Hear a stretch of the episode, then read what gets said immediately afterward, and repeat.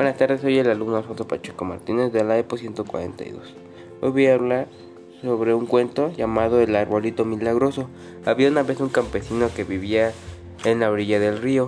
Con todos los campesinos habitaban en cajas de paja, madera. Ahí había una canoa y colgaban su atarraya. Un día los campesinos se pusieron a contar los árboles de la orilla del río para sembrar maíz y plátano.